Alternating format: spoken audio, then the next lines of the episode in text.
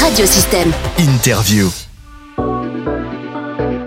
L'idée lui trottait dans la tête depuis longtemps, écrire un livre. Aujourd'hui, nous avons rendez-vous avec euh, Alain Porte pour sa biographie Le handball de père en fils. Alain Porte, il a été avec l'USAM de Nîmes, champion de France. Il a gagné des Coupes de France. Avec l'équipe féminine du HBC Nîmes, il a gagné la première Coupe d'Europe d'un club français. Il a été le coach de l'équipe nationale de Tunisie, d'Algérie. Il a été le sélectionneur de l'équipe de France de handball féminin. Et Alain Porte a été bronzé à Barcelone en 92. Alain Porte est avec nous. Bonjour Alain Porte, merci d'être au micro de Radio Système. Euh, merci à vous de m'inviter et de me donner l'occasion de parler de, de, ma passion, le handball. Et Alain est avec nous puisque on peut trouver actuellement Alain Porte votre premier livre, Alain Porte, le handball de père en fils. On le trouve actuellement dans toutes les bonnes librairies gardoises et, et nimoises. Oui, oui, apparemment ça fait une petite dizaine de jours que le livre est sorti et visiblement euh, j'ai des retours plutôt, plutôt sympas. Donc euh, j'étais un petit peu pas inquiet, mais je me demandais si les gens allaient s'intéresser à ça parce que je suis pas un écrivain, moi, hein. moi je suis quelqu'un de, terrain, qui aime le sport, qui aime le jeu, qui aime tout ce qui va à côté. Et euh, j'ai éprouvé le besoin de laisser une petite trace de ce que j'avais vécu. Et visiblement, ça a l'air de plaire. Ça a l'air de plaire parce que Alain, il faut souligner que c'est une carrière exceptionnel qui vous a conduit de l'USAM de Nîmes jusqu'au titre de champion d'Asie avec un club du Qatar. C'est un chemin euh, un petit peu tortueux, semé d'embûches parfois, mais avec chaque fois des aventures humaines exceptionnelles, puisque c'est, l'adjectif que vous avez utilisé pour dire ma carrière. Et ce côté exceptionnel, effectivement, même si je le ressentais pas quand je le vivais, avec du recul, je me suis dit, c'est vrai, ce que tu as fait dans mon sport, personne ne l'a fait. Donc c'est aussi pour ça que je me suis décidé à, à faire apparaître ce, ce petit livre de, de mémoire, si on peut s'exprimer ainsi. Alors bien sûr, les, les, premières pages sont consacrées à votre club, votre unique club, votre club de cœur, l'USAM Nîmes, où Alain, on s'aperçoit que vous avez tout vécu. Oui, avec euh, mon ami Philippe Courbier, on a été euh, un peu préservé des blessures. Ça nous a permis de vivre quasiment tous les matchs de Coupe d'Europe de, de l'USAM. 44 matchs de Coupe d'Europe, 8 campagnes avec l'USAM. Vous avez joué tous les matchs de Coupe d'Europe, que ce soit à Pablo Neruda, que ce soit au Parnasse, mais surtout, allez, on en parle, un petit focus sur ces matchs dans les arènes de Nîmes. Oui, pour nous, c'était quelque chose de... J'espère que j'arrive à le faire, à le transmettre dans mes, petits écrits. C'est quelque chose d'incroyable. Il y avait la bulle, 8000 places, et on se disait on remplira jamais cette salle, c'est trop grand. Et en fait, il y a des gens qui n'ont pas pu rentrer. Et en plus, le match, le premier a été magnifique, les autres aussi, hein, les deux autres aussi, c'était beau. Mais la première fois, c'est forcément ce qui marque le plus.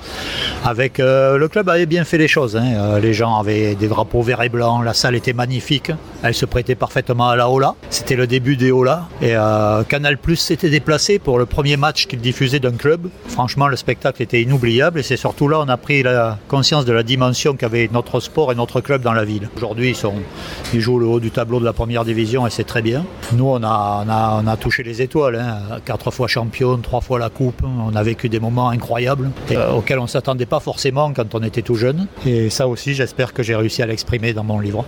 Il faut se plonger dans, votre livre euh, Alain Le de père en fils, où on trouve des, des moments, des anecdotes euh, sur ce qui se passait dans les vestiaires euh, de l'USAM sur le terrain lors des déplacements. On ne peut pas parler bien sûr de, de l'équipe de France, Alain. L'équipe de France, les bronzés, Barcelone 92. Comme votre papa, entre 1961 et 1970, vous avez eu 216 sélections pour 501 buts en équipe de France et une médaille de bronze une médaille de bronze à Barcelone. Quand je vous écoute, j'ai la sensation d'avoir vécu des moments privilégiés, effectivement. Ce sont des moments privilégiés, Alain. Capitaine de l'équipe de France, j'avais oublié également. C'est vrai, c'est vrai, j'ai un parcours qui est sympa. Franchement, euh, j'ai aucune frustration.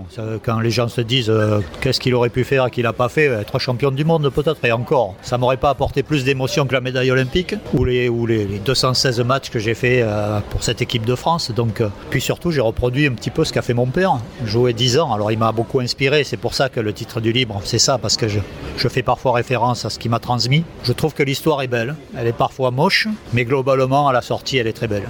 Allez, une anecdote, Alain, j'ai très envie de revenir sur cet épisode que j'avais oublié personnellement. C'est Daniel Constantini qui vous laisse dans les tribunes lors du match pour la troisième place lors du match pour aller gagner cette médaille de bronze pour euh, cette équipe de France où toute une nation était derrière ce, cette équipe. Oui, oui, la nation était derrière nous du, premier au dernier jour des Jeux Olympiques. Ça, c'est, je l'ai ressenti en rentrant en France. C'était une révélation pour le handball français et tout ça. Voir comment on pouvait mobiliser le public. Daniel était un, un homme assez dur par moment. Euh, le dernier match, je l'ai fait des tribunes, oui, alors que le lendemain, il disait dans un grand quotidien sportif que j'aurais mérité de le jouer. Alors, euh, je ne demandais pas un jubilé ni une tournée Mais là, ce jour-là, visiblement, il y a eu comme un sentiment d'injustice. Mais vous savez, le sport de haut niveau, c'est pas, c'est pas le monde des bisounours. Hein. C'est, c'est quelque chose de très dur. Il faut y faire son trou. C'est pas toujours facile. On subit, on subit des moments euh, difficiles. Il faut être, je crois qu'il faut être fort pour exister dans ce monde-là. C'est ce que aussi j'essaie de, de faire partager aux lecteurs dans,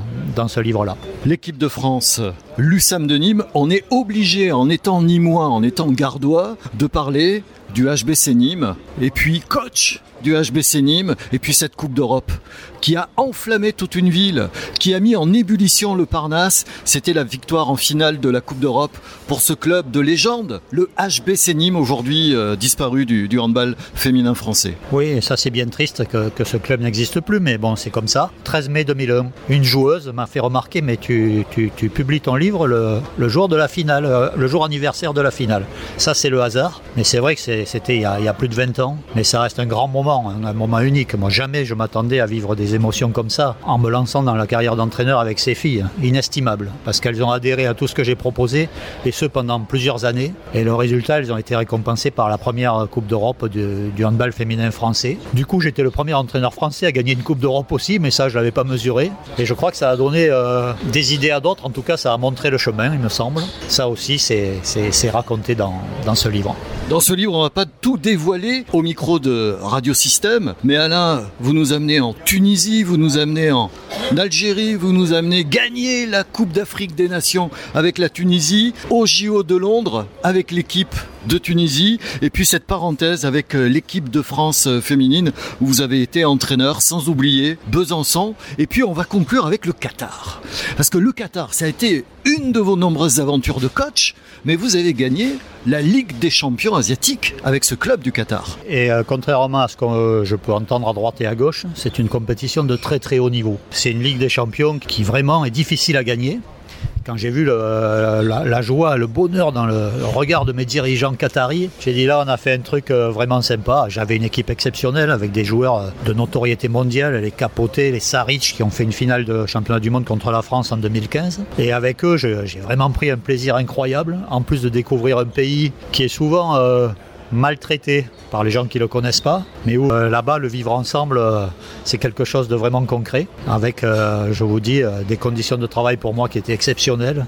Ça a duré 5-6 mois. Et c'est quelque chose que je ne peux pas oublier et qui en plus m'a mené beaucoup de satisfaction, y compris pour mon palmarès. Le handball de père en fils, le premier livre d'Alain Porte est disponible actuellement dans toutes les bonnes librairies. Alain, pour conclure euh, cette interview enregistrée euh, à l'occasion d'une rencontre euh, dans le cœur de, de, Nîmes, notre ville de Nîmes, quel est votre regard aujourd'hui sur le handball en général? Mon regard sur le handball en général, c'est que le professionnalisme l'a beaucoup transformé, en bien pour les performances.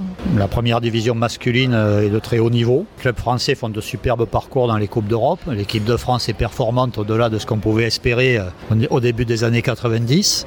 Ça a mené vraiment euh, du très très haut niveau dans mon sport euh, dans mon pays. À côté de ça, j'ai vu aussi quelques dérives liées au fait que le professionnalisme n'a pas que des bons côtés. L'aspect individuel prend souvent le pas sur le, les intérêts collectifs. Les émotions qu'on peut vivre ne sont pas forcément les mêmes qu'à notre époque et la vie de groupe chez nous était quelque chose de très fort. Quand je retrouve mes copains, les Courbiers, les, Sanchez, les Havesque, les Roudil autour d'une table. On ne parle pas que de handball, mais on sent qu'on a vécu des choses très fortes. Je ne suis pas sûr que la génération actuelle ou, les précédentes, là, depuis 10 ans, ait vécu les mêmes, euh, sentiments, les mêmes euh, choses aussi fortes que nous. C'est peut-être un peu dommage, en tout cas, maintenant, le sport, c'est comme ça et euh, il faut s'adapter. Après cette carrière tellement riche, Alain, aujourd'hui, en 2023, euh, vous avez envie de retrouver un banc? Un banc d'un club, d'un club français, d'un club étranger ou d'une sélection étrangère? Euh, Aujourd'hui, je suis en paix. En paix parce que j'ai l'impression d'avoir euh, vécu beaucoup de choses et qu'en vivre de nouvelles, ça me paraît difficile. Je n'ai pas du tout envie de travailler en France. Et ceux qui liront le livre comprendront pourquoi. Absolument pas envie. Par contre, je dis pas non à une, expérience, une, autre expérience à l'étranger pour boucler la boucle, mais il faut que je reparte. C'est une démarche quand même qui est pas facile. Hein. Il faut prendre, un peu de courage pour prendre son sac et aller à l'étranger. Les gens ne le mesurent pas. On arrive dans un environnement où on ne maîtrise pas tout et là, il faut s'adapter. Là, il faut être fort parce qu'on va vous juger sur vos résultats, sur votre personnalité, sur qui vous êtes. Beaucoup disent j'ai été approché par, mais ils font pas le sac pour partir. Moi, je l'ai fait. Je m'interdis pas de le refaire encore une fois, mais, mais rien de sûr. À vivre euh, peut-être dans un prochain livre signé à n'importe. Le handball de, père en fils euh, à retrouver euh, bien sûr euh, dans toutes les, librairies gardoises. Merci à n'importe d'être venu au micro de Radio Système. Merci à vous, c'était un grand plaisir. Vous pouvez réécouter, télécharger et partager cette interview sur le SoundCloud ou le site internet radiosystème.fr.